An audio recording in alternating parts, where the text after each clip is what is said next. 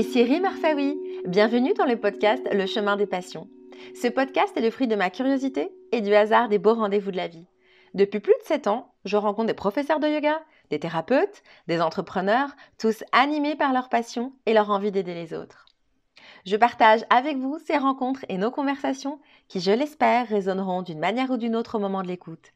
Je vous invite à faire connaissance avec des entrepreneurs engagés, aux multiples talents qu'ils mettent au service du yoga et du bien-être. Aujourd'hui, vous écoutez l'épisode 2 du podcast, dans lequel je reçois Angelica Alcantara. Bienvenue dans cette conversation sur le yoga et l'ayurveda. Angelica a un parcours d'une richesse incroyable. Elle est médecin, naturopathe, professeure de yoga, maman de jumelles et femme passionnée par les plantes médicinales. C'est donc tout naturellement qu'elle vient d'ouvrir son herboristerie en ligne, Curanderas, dont les produits sont formulés et produits par Angelica. Sa vision, c'est de participer à l'émancipation féminine en aidant les femmes à se réapproprier leur corps et leur santé. Bonjour Angelica. Bonjour Rim. Merci d'avoir accepté cette invitation. Non, merci à toi de m'avoir invité. Justement, j'avais envie de revenir juste un petit peu sur cette mission pour commencer. Comment elle t'est venue Bon, tout, tout d'abord, c'était euh, c'était bien loin dans le temps. C'est-à-dire que quand je faisais mes études de médecine, euh, il y a eu des, mon externat en gynéco qui m'a beaucoup marqué. Euh, lors des, des, accouchements de certaines femmes, je voyais beaucoup de violences gynéco-obstétriques. Obstétriques, ouais. et, et, en fait, il y a quelque chose qui, qui a bougé en moi, ça premièrement. Euh, je sentais que, que, que j'avais envie aussi de redonner le pouvoir aux femmes parce que moi-même, en, en, train de, de, de, pratiquer la médecine, je voyais en fait que, que la médecine restait très paternaliste et qu'en soi, la femme euh, était comme un, un enfant à vie. Euh, et du coup, en fait, c'est là, ça m'a, je pense que ça m'a révolté, premièrement. Ensuite, euh, en tant que thérapeute, euh, naturopathe, déjà, quand j'ai, rencontré plusieurs femmes également euh, qu'elles se sont confiées à moi, j'ai vu qu'il y avait énormément de méconnaissances du corps, mais également beaucoup de tabous. Donc finalement, j'ai, réalisé que les femmes, que nous les femmes, en fait, avons du mal en fait à nous faire confiance au corps. Et en fait, c'est pour ça que j'ai décidé de, de mener toutes ces connaissances euh, naturopathie, ayurveda, yoga, herboristerie au sein d'un projet. J'avais envie à travers les plantes et à travers mes connaissances de partager euh, tant un produit qui répond aux différentes euh, problématiques, comme aussi à travers l'éducation à la santé et que les femmes apprennent à autogérer en fait, à autogérer leur cycle, autogérer leur leurs problèmes hormonaux, leur déséquilibre. Déjà, apprends à reconnaître quand, est-ce qu'il y a un trouble aussi. Par la même occasion, tu, enseignes aux femmes. Oui, pour, pour l'instant, en fait, je l'ai fait beaucoup au cabinet. Euh, actuellement, vu que je suis très prise par la, la mise en marche de, de la gamme, euh, je n'ai pas encore trouvé le temps, mais bon, c'est le, le, prochain pas. C'est-à-dire qu'ensuite, je commencerai à, à proposer des ateliers d'autogestion afin que, oui, par exemple, autogestion de, autogère ton syndrome prémenstruel, par exemple. Tu sais, en fait, dans, dans un langage aussi qui soit abordable et, et, pas vraiment dans son approche euh, totalement, euh, disons, hiérarchique, où moi je, je t'apprends la vérité, non? En fait, euh, moi, je partage tout simplement mes connaissances par rapport au corps, par rapport aux thérapies. Il y a des propositions, mais après, c'est à chacune de trouver sa propre voie. Bon, on pourrait parler de beaucoup de sujets euh, toutes les deux, hein, euh, vu le nombre d'expertises que tu as, mais on s'est mis d'accord pour parler d'Ayurveda. Oui. Comment est-ce que tu as été amenée à étudier l'Ayurveda et, d'où te vient cette résonance pour, cette science? Euh, d'abord, en fait, avant l'Ayurveda, c'est le yoga qui est arrivé dans ma vie, même avant la naturopathie, euh, car euh, j'avais envie de. de, de bon, j'ai fait un burn-out suite à, à mes études des médecines, comme beaucoup d'internes, notamment. Et, euh, et, en fait, c'est ma mère qui m'a proposé de reprendre le yoga parce que je l'avais fait depuis très jeune. Et mais bon, ça ne m'avait jamais trop intéressé. En fait, j'allais accompagner ma mère, mais ça me ça me faisait égal. En plus, il n'y avait pas forcément cette mode comme actuellement. Et et en fait, quand j'ai commencé à reprendre le yoga, j'avais envie de faire une longue retraite, donc une retraite de trois mois, voire ouais, au, moins un mois. Mais en général, les, les, retraites de yoga sont proposées sur une semaine ou un week-end. C'était il y a combien de temps tout ça? C'était en 2014, donc il y a, ouais, il y a presque huit ans. Ouais. Donc, euh, donc c'est là où je décide de, de, prendre un yoga teacher training, donc une formation de yoga, mais pas forcément pour devenir prof, sinon plutôt pour profiter de, de vraiment d'une pratique euh, en, profondeur et de vraiment avoir le yoga dans l'ensemble, pas seulement que les sasanas. Et, euh, et, en fait, je pars en Inde, dans le nord, à Dharamshala. Euh, que c'est en fait c'est à côté de, du village où tous les tous les Tibétains sont réfugiés, donc c'est un très très joli euh, village. Et, euh, et, en fait, là, je suis partie vraiment dans l'envie de me, de me reconnecter à mon moi profond. Sauf que bon, il y a des choses qui m'ont rattrapé, certains automatismes, notamment ma compétition vers moi-même, mes exigences. Et en fait, je me suis blessée au niveau du dos parce que je, je, ne savais pas m'écouter en fait. Je ah, pendant son teacher training? Ouais, Ouais, je ne savais pas forcément, tu vois, écouter les signes de mon corps. En fait, je, je poussais toujours au, au, bout. Ouais. Donc, en fait, euh, au niveau de lombaire, je, j'ai trop forcé et j'ai eu une contracture. Donc, euh, j'ai été voir le médecin du village. Et quand j'arrive, euh, bon, je, voulais vraiment le médicament, en fait. Je voulais, donnez-moi le, la pilule magique qui va enlever ma souffrance. Donc, euh, et lui, en fait, il commence à me poser des questions sur mon alimentation, ma façon de voir la vie, euh, plein de choses. je me suis dit, ouais, mais il est un peu, euh, euh comment dire, intrusive. Tu vois, je me trouvais même intrusive. Je me suis dit, mais pourquoi il me pose toutes ces questions? Et à la fin, en fait, il commence à m'expliquer euh, mon dosha, mes doshas prédominants et pourquoi je fais ceci, pourquoi je fais ça, qu'est-ce que je devais peut-être, ou qu'est-ce qu'il me conseillait de manger. Euh, euh, de... Et même, en fait, il m'a proposé peut-être une thérapie avec un massage au niveau du ventre. Et en fait, ça m'a ouais, ça m'a vachement intéressée. Je me suis dit, waouh. Et, donc là, je lui ai posé la question et il m'a dit que oui, il était formé en tant que médecin allopathique, donc euh, comme occidental, la médecine occidentale. Ce que j'aime pas dire traditionnel, parce que je suis mexicaine, donc pour moi, la médecine traditionnelle, c'est ma médecine mexicaine euh, traditionnelle, en fait. Donc en fait, c'est plus traditionnel pour, pour vous, Européens. Je veux bien après que tu nous expliques, ou peut-être maintenant que tu nous dises, c'est quoi euh, la médecine traditionnelle mexicaine? Bon, en fait, c'est une médecine ancienne aussi, comme euh, la Jurveda, la médecine chinoise. Sauf que nous, à différence de toutes ces médecines, on n'a pas, en fait, on n'a jamais eu des, des écrits, parce que dans notre culture, en fait, la transmission s'est fait à l'oral. Donc, euh, en fait, bon, en fait, notre médecine est basée sur beaucoup de principes comme d'autres médecines ancestrales, euh, notamment le principe de froid-chaud. Donc, en fait, on classifie beaucoup de maladies en froid ou en chaud des plantes, des thérapies. Euh, et bon, et après, on a également des thérapies telles que l'herboristerie. Euh, euh, mais, mais en fait, nous, il y a vraiment un côté très, très spirituel, en fait. il n'y a, pas, a pas une division entre le spirituel et, la médecine physique. En fait, pour nous aussi, il y a un attente par des, par des esprits. on parle également des, des euh, comment dire des, des, esprits. En fait il y a beaucoup de oui des spiritismes je sais pas comment on l'appelle animisme c'est ce, type de, des, des points de vue où tout est animé par un esprit.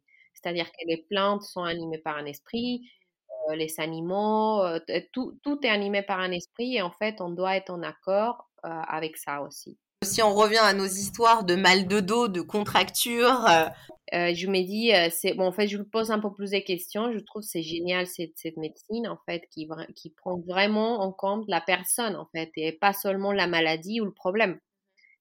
Euh, donc, ça me passionne et j'ai, en fait, j'ai d'un coup, en fait, une vision où je me suis dit, je veux faire ça, en fait, je veux être comme lui. Euh, sauf que après, euh, je, je, réalise qu'en France, en fait, les formations ne me convaincent pas forcément. En fait, j'avais vraiment envie de, de me former en Inde. Donc, en rentrant, je, je me forme en tant que naturopathe et j'ai fait quelques formations d'Ayurveda, mais j'ai fait, j'ai fait beaucoup de, des, d'autodidactes. Et en fait, disons que j'ai approfondi beaucoup sur la partie thérapeutique Ayurveda, mais pas forcément sur tout ce qui est massage. Euh, et c'est pour ça, en fait, que je n'exerçais pas en tant que thérapeute ayurvédique, en, en tel que, que, que, que, thérapeute, en fait. J'ai voulu mélanger plutôt la naturopathie et la vision de l'Ayurveda. Et, euh, mais par rapport aux plantes, en fait, je, je me forme de plus en plus et bon, j'aimerais beaucoup euh, là, actuellement, oui, mais former plus à profondeur euh, sur la sur la l'herboristerie parce que c'est tellement vaste l'Ayurveda qu'en fait, c'est très très difficile de tout faire. Même même oh, en fait, quand les médecins, en fait, ils se spécialisent, c'est-à-dire que c'est pas comme en Europe où on a une formation de thérapeute où on fait tout. En fait, les médecins, par exemple, s'occupent surtout de, du diagnostic, euh, de la proposition alimentaire et, ensuite, ils consultent certains autres médecins qui sont plutôt spécialistes de, de, phytothérapie des plantes ou des pharmaciens ayurvédiques, disons. Et, euh, et, en fait, chacun joue son rôle et il y a d'autres qui vont faire le massage, mais c'est pas pas forcément lui qui fait tout. Chacun ses spécialistes euh, sont une chose. C'est juste en général, en fait, ils sont des cliniques où en fait, euh, lui, il va prescrire peut-être quel massage ou quelle thérapie, mais ensuite, il y a d'autres personnes qui sont, qui sont formées au massage qui vont le faire. Et, et il va voir également, en fait, il va avoir, oui, des connaissances sur les plantes, mais s'il a un doute, il va toujours demander euh, à un collègue euh, peut-être qui, qui soit spécialisé en plantes. En arrivant ici, je comprenais pas trop pourquoi tout le monde veut faire tout. Parce que c'est très vaste. Hein, c'est très, très vaste, en fait. C'est, c'est, euh, en fait, pour être vraiment spécialisé dans les plantes, etc., c'est très vaste, ouais.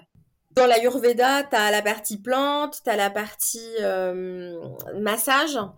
Et euh, quels sont les autres? Tu as les marmas. Les marmas, je ne sais pas si tu connais, c'est les points le point énergétique. En fait, c'est un peu comme, tu sais, comme l'acupuncture chinoise, mais il y a l'acupuncture ayurvédique, disons, et en, en stimulant certaines marmaques, c'est des points, euh, des, des, massages. Comme des méridiens? Oui, comme des méridiens, exactement. Euh, ces personnes qui se spécialisent euh, sur ça, ils passent des années à se former. C'est très, très vaste. Donc, en fait, tu vois, c'est pour ça que c'est pour ça que moi, ça, en fait, ça me, ça me parlait pas trop les, les mini formations ici. Euh, après, en fait, en étant honnête, je n'ai, en fait, je ne me suis jamais présentée comme thérapeute ayurvédique parce que justement, je n'avais pas forcément fait tout le parcours.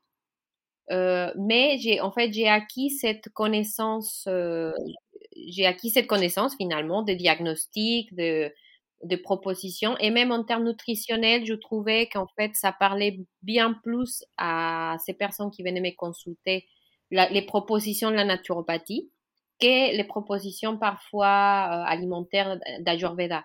Parce qu'en fait, culturellement, on n'est pas, pas pareil. Finalement, tu vois, j'ai fait plutôt une naturopathie avec une approche ayurvédique. Ça te permet d'aiguiser un peu ton diagnostic. Oui, et de, m'adapter à la personne qui est en face à moi. C'est-à-dire que si j'ai des personnes, j'ai par exemple des, des, personnes qui pratiquaient beaucoup le yoga, qui connaissaient un peu de la Yurveda, et là, par exemple, je me permettais de, toi, d'approfondir. Après, j'avais certaines personnes qui n'étaient pas du tout euh, sensibles à la Yurveda, par exemple, qui étaient beaucoup plus dans le côté scientifique. Donc, en fait, euh, là, j'utilisais beaucoup plus cette démarche, euh, cette euh, réflexion de médecine allopathique afin de leur expliquer, d'aborder certains sujets. Et il y avait d'autres personnes qui étaient peut-être plus sensibles à la naturopathie et du coup, je, je, je m'adressais à eux plutôt euh, par la naturopathie. Mais alors, c'est intéressant ce que tu viens de dire parce que est-ce que les scientifiques ils ont une tendance à être un peu réfractaires à l'Ayurveda, par exemple, à ce type de, à cette science, parce que c'est une science aussi l'Ayurveda. Donc en fait, qu'est-ce qui fait que le scientifique serait un peu plus frileux, on va dire, sur le sujet? Oui, oui, en fait, toi, j'ai eu quand même des des, personnes qui venaient me consulter, qui étaient des médecins et même j'ai eu un, patient justement qui, qui était un peu dans la neuroscience, tu vois, que c'était un peu difficile. Et justement, elle venait un peu euh, méfiante. Euh, pour, pourquoi? Parce qu'en fait, oui, la Ayurveda, c'est une science, mais n'est pas une science validée par la science occidentale. En fait, c'est une science ancestrale, c'est une médecine ancestrale, mais elle, elle n'a pas forcément la même démarche, euh, la même démarche des pensées que la médecine occidentale. Donc, en fait, notamment sur, la, méthode scientifique. Le plus expandu, en fait, en termes de science, en fait, la terminologie de science, c'est la science euh, qui suit la méthode scientifique occidentale. Donc, en fait, euh, tu sais, euh, dans, la méthode scientifique, en fait, pour, dire que quelque chose existe, il faut la prouver plusieurs fois de par la même, de par, disons, de par le même procédé. La même procédé. En fait, tu la répètes et elle doit donner le même résultat pour dire que, que c'est bon. Mais ça, en fait, ça va en contre de la, de, de la vision de la Ayurveda. Parce que justement, dans la Ayurveda et dans toutes ces médecines ancestrales, on ne, on ne, on ne, on ne va pas essayer de, de, faire une généralité. Au contraire. Ouais, on cherche justement la particularité. Exactement. Donc en fait, c'est pour ça que difficilement, bon, même la médecine occidentale, elle ne peut pas être considérée comme scientifique parce que c'est un art aussi, la, la, clinique, c'est-à-dire quand tu, quand tu vois un patient, euh, en tant que médecin, tu peux pas t'attacher totalement à, la méthodologie, méthodologie scientifique. En fait, on essaye de plus en plus, pour ça qu'il y a des protocoles, mais, mais bon, en, tout cas, moi, je trouve que, que c'est pour ça aussi qu'on échoue, parce qu'on veut traiter tout le monde de la même façon. Et ça, et pas on parle souvent des doshas. Oui.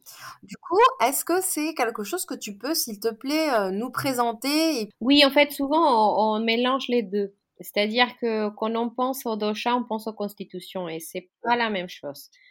Euh, en fait, la constitution, c'est, euh, je, je, parle d'abord de la Constitution, parce que c'est, je pense que ce qui est, ce que tout le monde est un peu plus clair. En fait, c'est, elle, elle va être composée des doshas. Euh, ça va être représenté, en fait, la, la Constitution, c'est un peu nos caractéristiques physiques et psychiques. Euh, et, cette Constitution, en fait, nous permet de mieux nous connaître et de connaître nos forces et nos faiblesses. Mais en soi, en fait, on est constitué de trois doshas. Les doshas, qu'est-ce que c'est? Bon, les doshas, c'est des forces ou, des, ou des centres d'énergie vitale qui vont être la base de toute existence, pas seulement humain en fait. Parce que justement, la Ayurveda n'est pas anthropocentriste, c'est-à-dire qu'elle n'est pas juste euh, centrée sur l'être humain. En fait, la Ayurveda, en fait, elle va classifier même euh, en dosha et en, et en, comment dire, et à base des éléments, tout l'univers. Donc, toute, toute chose matérielle. Et, euh, et donc, en fait, ces doshas, il y en a trois. La première, c'est Vata. Elle va être constituée par euh, l'élément air et l'élément éther. Donc, euh, l'élément éther, c'est l'espace, c'est le vide, en fait. C'est le tout. C'est très compliqué parfois à comprendre cet élément, mais bon, surtout pour nous occidentaux. L'air, bon, c'est l'air. Et donc, en fait, ce qui fait que Vata, c'est un dosha qui est euh, très, euh, très léger, très volatile. On va, on va, si tu veux, euh, pencher un peu plus dedans, mais je, mentionne d'abord les trois. Ensuite, il y a Pitta, qui est constitué par l'élément feu et l'élément eau. Et dernièrement, le, dosha Kapha, qui est constitué par l'élément eau et l'élément terre. Donc, après, en fait, on va voir plusieurs, euh, façons d'aborder euh, les, caractéristiques des, du dosha. Euh, mais cela ne veut pas dire qu'on est en train de parler de la constitution. Je ne sais pas si je me, fais comprendre. C'est-à-dire que chaque élément, par exemple, le corps humain, va être constitué par, par ces doshas, par ces trois doshas. la physiologie, par exemple, on l'explique comme ça.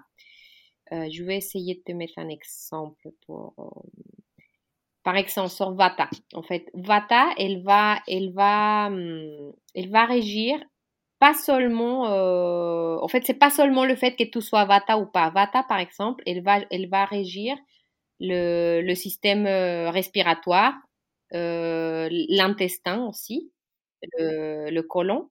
Donc, en fait, c'est pour ça que je souhaite, mais en, même temps, par exemple, Pitta, Pitta va, va régir aussi l'ani, que c'est le faux digestif. Donc, en soi, je ne sais pas si, si tu vois que on a tout, en fait. On a, on a les trois dans le corps. C'est juste que euh, toi ou moi ou quelqu'un d'autre va avoir peut-être tendance à avoir plus un dosha qu'un autre. Euh, on, a, on a tous les trois, mais selon notre période de vie, selon la saison, selon notre génétique aussi, on aura un ou deux ou trois, hein, un ou deux doshas qui vont être prédominants. Donc, en fait, Vata, par exemple, c'est, le dosha qui va s'occuper de bouger les choses. Pitta, c'est, l'énergie qui va surtout digérer les choses et Kapha, c'est l'énergie qui va maintenir les choses. Donc, en fait, en termes de physiologie, par exemple, on peut parler que Vata, elle va s'occuper surtout de, du catabolisme, d'activer de, de, de l'énergie du mouvement.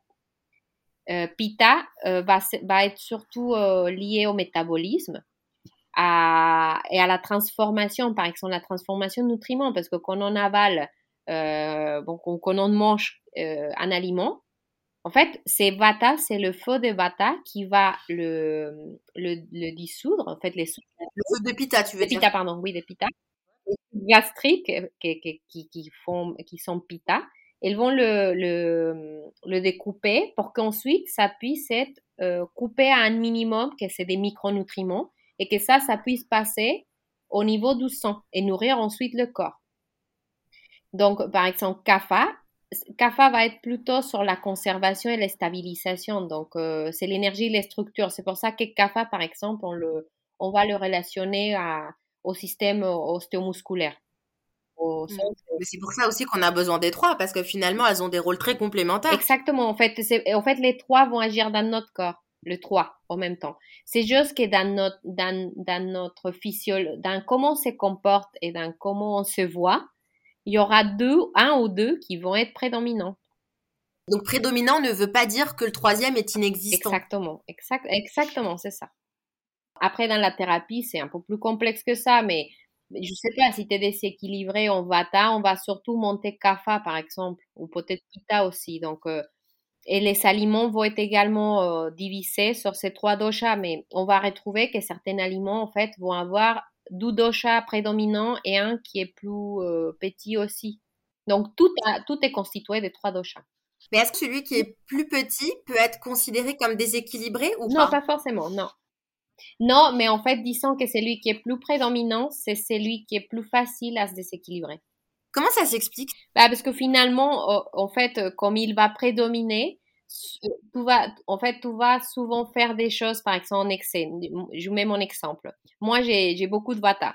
Donc, en fait, Vata, il va être euh, comme les vents, en fait, sec, froid, léger, mobile, erratique, un peu trop, à bouger trop. Donc, en fait, moi, justement, ce que je te disais, j'ai fait un burn-out parce que je me dépasse toujours trop. J'ai aussi Pita. Donc, en fait, toi, j'ai ce côté faux où, je vais être intense, où je vais aimer aussi les challenges.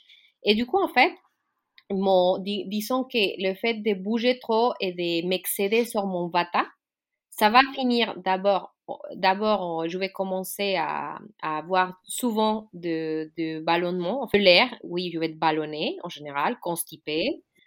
Euh, ensuite, euh, je, vais, je vais avoir encore plus froid. En fait, j'ai tendance à avoir toujours les mains, les extrémités très froides, mais bon, là, ça va être encore pire. Et, et au début, en fait, je vais, je vais maigrir. Je vais maigrir.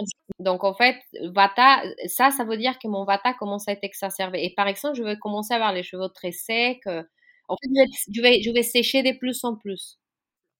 Oui, et les CAFA aussi, par exemple, euh, beaucoup d'enfants, en fait, ont le, le, les, les bébés en soi, euh, ils sont un CAFA beaucoup plus prédominant. Même si, par exemple, mes filles avaient un, elles sont, elles, elles, sont un côté Vata quand même, mais, mais plus petites. elle savait ce, côté CAFA. Et du coup, par exemple, les enfants très CAFA vont avoir, par exemple, des infections au niveau de sinus assez récurrents et beaucoup de sécrétions. Il y a trois étapes de vie. Donc, euh, le, quand tu es enfant, le, le dosha qui va prédominer, c'est le CAFA, surtout bébé. Euh, quand tu es adolescent et un peu adulte, c'est surtout Pita qui va prédominer. Et, quand tu commences à devenir euh, majeur, euh, bon, personne âgée, c'est le Vata qui va s'exacerber. Donc, par exemple, tu sais, toi qui, as un côté Pita, en fait, pendant ton, âge adulte, peut-être ça va être ces Pita qui peuvent être déséquilibrés les plus, les plus fréquents. Et peut-être que petite, c'était plutôt ton CAFA qui allait être le plus, euh, le plus euh, déséquilibré. Parce que déjà, l'étape, c'est CAFA et en plus, toi, tu as un base CAFA. Moi, par exemple, justement, plus je vais, je vais être âgée, plus mon vata va, va s'exacerber si je ne si je n'écoute pas les messages de mon corps. Donc en fait, je pourrais commencer à avoir l'arthrose, euh, tout ça, la déminéralisation, ah, mais alors, est-ce que d'une certaine façon, ça veut dire que euh, tu peux essayer de prévenir tout ça? Oui, justement, euh, pour moi, la Jurveda, c'est justement une, connaissance et un art qui te permet de te connaître, de mieux te connaître et de mieux agir, en fait, surtout de, de, s'écouter. C'est-à-dire que le corps, euh, en fait, le corps nous a été donné comme messager, comme messagère. Donc, en fait, du moment où on apprend à l'écouter, on peut savoir où on est, en fait. Parce que souvent, par exemple, j'avais des personnes qui venaient me voir, mais si je suis fatiguée euh, et j'ai besoin de quelque chose pour arrêter de fatiguer, j'avais envie de dire, dors, repose-toi. En fait, déjà, commençons par là, en fait. Parce que si ton corps est fatigué, il est en train de te dire que peut-être il faut, il faut ralentir aussi. Sauf qu'on a toujours envie de, faire différemment de ce que notre corps nous, nous dicte. C'est aussi une question sociale, parce qu'il y avait des personnes qui disaient oui, mais bon, je dois travailler, je dois faire ci, je dois faire ça. Et ça, je comprends. Non, tout à fait. Euh, après, il y a, y a, un déséquilibre total, c'est-à-dire qu'on commence à être stressé, le corps est en alerte, donc finalement, euh, c'est sûr que la qualité de nos sommeils ne va pas être la même, et du coup, ça va commencer à être un cercle vicieux. C'est pour ça que qu'on peut, au moment où on écoute ça, on peut agir. C'est sûr que les plantes aident beaucoup, mais elles ne peuvent pas tout faire. Il faut s'écouter. Moi, par exemple, Vata, en fait, et c'est sûr que ça, et c'est pour ça que le yoga va très bien avec la Yurveda. Parce qu'en effet, moi, très Vata, bah, en fait, quelqu'un me dit, bon, arrête-toi, j'ai envie de dire, oui, j'ai envie, mais j'arrive pas. Oui, mais bon, au bout d'un moment, il faut que je prenne la décision aussi de m'asseoir peut-être à respirer cinq minutes et arrêter de vouloir bouger tout le temps. Parce que c'est mon mécanisme de fuite. Et ça, ça s'explique. Bon, en tout cas, moi, j'ai, en tout cas, j'ai appris à ne pas, à ne plus me juger aussi grâce à la Ayurveda. C'est-à-dire que aujourd'hui, je comprends que ma tendance va être euh, c'est là, donc mes, mes poussées, et, et en moins, ça m'a permis de me connaître et de savoir que j'ai tendance à faire ça. Donc, dès que je commence à le faire, je ne rentre pas non plus dans, le, dans les jeux de me dire ah mais pourquoi je fais ci, je devrais faire ça ou ça. Je me prends mon temps, j'accueille. Ensuite, euh, je me dis bon qu'est-ce que je pourrais faire pour peut-être euh, ralentir, tu vois? Tu dirais que toi c'est plus l'ayurveda plus que le yoga qui t'a euh, appris à être à l'écoute de ton corps? Bon, les deux en fait, parce que c'est vrai que le yoga m'a, en fait, le yoga c'était, c'était les moyens par lesquels j'ai pu vraiment entrer en contact avec le corps. Parce qu'en fait, avec qu'avec la Ayurveda, ça restait très mental. Et euh, en fait, je, la Ayurveda, c'est pas une, une, médecine de guérison uniquement. En fait, c'est c'est une médecine aussi préventive, euh, comme beaucoup de médecines traditionnelles et elles s'agissent beaucoup sur la, sur la prévention. Je peux citer un peu de façon très, très euh, concise euh, comment en fait une constitution Vata, Pitta ou Kapha. Oui, oui, je veux bien, vas-y, avec plaisir. Donc, par exemple, Vata. Euh, Vata, ça va être des personnes plutôt avec un corps plutôt mince ou plutôt irrégulier, vous voyez, des, bras un peu plus longs que, les jambes ou euh, des choses comme ça. En fait, des parties peut-être un peu déséquilibrées. En termes de poids, par exemple, c'est difficile à, à, prendre, mais très facile à perdre. bon, je vais peut-être que je vais vous dire chaque caractéristique pour chacun pour que vous voyez la différence.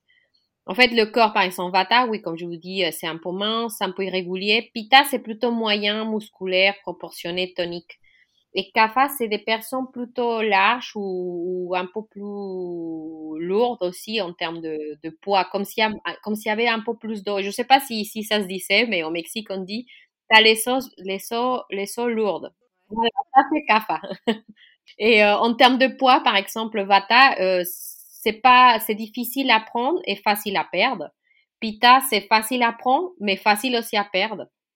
Et Kapha, c'est facile à, à, prendre, mais difficile à perdre. En, termes de peau, Vata va, va, avoir la peau plutôt froide, plutôt sombre, pas un temps très, euh, pas un bon, pas un bon temps, disons, mais va bronzer facilement. Pita, euh, elle va avoir plutôt tendance à avoir par exemple les extrémités chaudes. Euh, c'est plutôt un peu clair euh, et, qui brille en fait. Elles sont bon temps en général et, ça brûle facilement par contre au soleil. Et Kapha, ça va être plutôt froid et en général ça bronze facilement, mais ils sont un peu très euh, très bien hydratés. En termes de cheveux, Vata, ça va être plutôt des cheveux secs, fins souvent. Pita, c'est, plutôt des, des cheveux, comment dire, très, comment dire, très abondantes aussi. Et Kapha, c'est ce type de cheveux qui va, par exemple, euh, va être gras assez rapidement. En termes des yeux, en fait, les yeux d'un euh, tu ne peux pas les négliger. Des yeux Kapha, c'est ce type des yeux qui sont, qui ont un regard, disons, très sensuel, très profond. Pita, par exemple, euh, vont avoir en général des yeux plutôt sous forme d'amande ou noisette, disons, d'amande, pardon. Énergie, en fait, en termes d'énergie, Vata va être euh, plutôt, en fait, euh, en fait, prêt à l'effort, mais il va s'épuiser rapidement. Et Pita, par exemple, l'énergie va être modérée, mais s'il a un objectif, il va attendre et il va réussir, en fait. Et, et bon, Kapha, c'est le plus endurant. En fait, il se fatigue jamais. Et je suis dans des sommeils. Bon, le Vata, ça va être euh, pas beaucoup de sommeil, très variable, comme tout en fait. Euh, tout, tout peut pas prévoir. En fait, tu peux rien prévoir avec Vata. Et euh, Pitta, ça va être un sommeil modéré, plutôt léger. Et Kapha, c'est cette grosse dormeur. En fait, long et profond. Par exemple, en termes de tempérament aussi, toi, ça, justement, par exemple, Vata, ça va être plutôt craintif, indécis, nerveux. Donc, en fait, comme on a tous les, en fait, les trois, quand tout te sent plutôt nerveux, craintif, indécis, là, ton vata est en train de s'exacerber. On a quand même bien fait le tour. Est-ce qu'il y a des choses que tu veux euh, rajouter avant qu'on se laisse? Peut-être sur la partie euh, asana et ayurveda pour conclure. En fait, euh, moi, les, les, les asana et l'ayurveda, je l'aborde d'un point de vue élément. Euh, parce qu'en fait, euh, on, va voir que dans beaucoup de, des, des on va avoir plusieurs éléments qui se mettent en place, mais pour vous, pour vous établir un peu un concept, disons que les éthers, c'est surtout des postures inversées euh, et, la tête, de la tête en bas, disons. L'air, c'est la poitrine et les épaules. Donc, par exemple, un vata va être plutôt éther, air. Donc, si on veut, par exemple, stimuler un vata, ou stimuler le vata, je ne sais pas, quelqu'un qui est très kapha, disons, euh, on peut le, pousser à, aller un peu faire des postures inversées, euh, poitrine, épaule. Et en général, vous allez voir, les kaphas en général vont résister à ça. En fait, aux professeurs, ça leur permet de, de, reconnaître face à quel élève ils sont. Parce que souvent, en fait, nous, on croit que tout le monde est comme nous. Euh, et, en fait, non, pas du tout. En fait, donc ça, quand on démarre en tant que prof, ça peut déjà nous guider parce que, en fait, ce sont des énergies et l'énergie n'est pas, l'énergie n'est pas figée en fait. Elle n'est pas, elle est pas tout le temps plate en fait. Donc il y a toujours de hauts, des bas. Donc en fait, c'est un constant échange et, c'est dynamique. Donc, euh, donc en fait, la Constitution nous permet, en fait, définir notre Constitution nous permet de mieux nous connaître, de mieux nous comprendre et de mieux comprendre nos processus. Mais il ne faut pas se marier avec l'idée que ça bouge pas. parce que ça bouge en fait. Euh, enfin, L'Ayurveda tel que tu le décris me donne envie de dire qu'on est totalement acteur de notre santé. Totalement, totalement. On est tous acteurs de notre santé. C'est juste que lors de, de notre histoire, ils nous sont enlevés le pouvoir. Je trouve en train de sortir d'une médecine patriarcale, d'une médecine paternaliste où en fait le médecin est le père et toi tu es l'enfant et tu ne sais pas quoi faire. Tu ne sais, tu n'as pas les connaissances, tu es une ignorante et euh, tu as qu'à les indications. Sauf qu'aujourd'hui, avec, avec toutes les informations qu'on trouve, parfois pas, pas totalement vraies, etc., mais on peut trouver tout ce qu'on veut si, si on le souhaite. Et le, patient est de plus en plus connaisseur de, de sa santé, des problématiques, il commence à poser des questions. Et c'est pour ça qu'aujourd'hui, je trouve qu'on est dans une période où où il y a un peu un clash entre médecin et patient aussi. Euh, parce que le patient commence à se dire, j'ai le droit de poser cette question, c'est mon corps, euh, c'est ma santé, donc j'ai le droit aussi de décider. Et, tant mieux, franchement, tant mieux. Merci beaucoup d'avoir partagé toutes ces connaissances avec nous. Oui, merci à toi de m'avoir invité. Merci beaucoup pour ton temps. Bon, alors un petit dernier mot pour la fin, peut-être, euh, c'est qu'on peut retrouver toutes tes aventures sur euh, sur Instagram, sur le compte euh, Courant des races, hein, et aussi Angelica euh, Naturo. Naturo, ouais. Je mettrai le lien de ton herboristerie en ligne, donc courantderasses.fr. je le mettrai dans le descriptif en fait, donc du podcast. Merci Rim. Merci beaucoup. Au, revoir.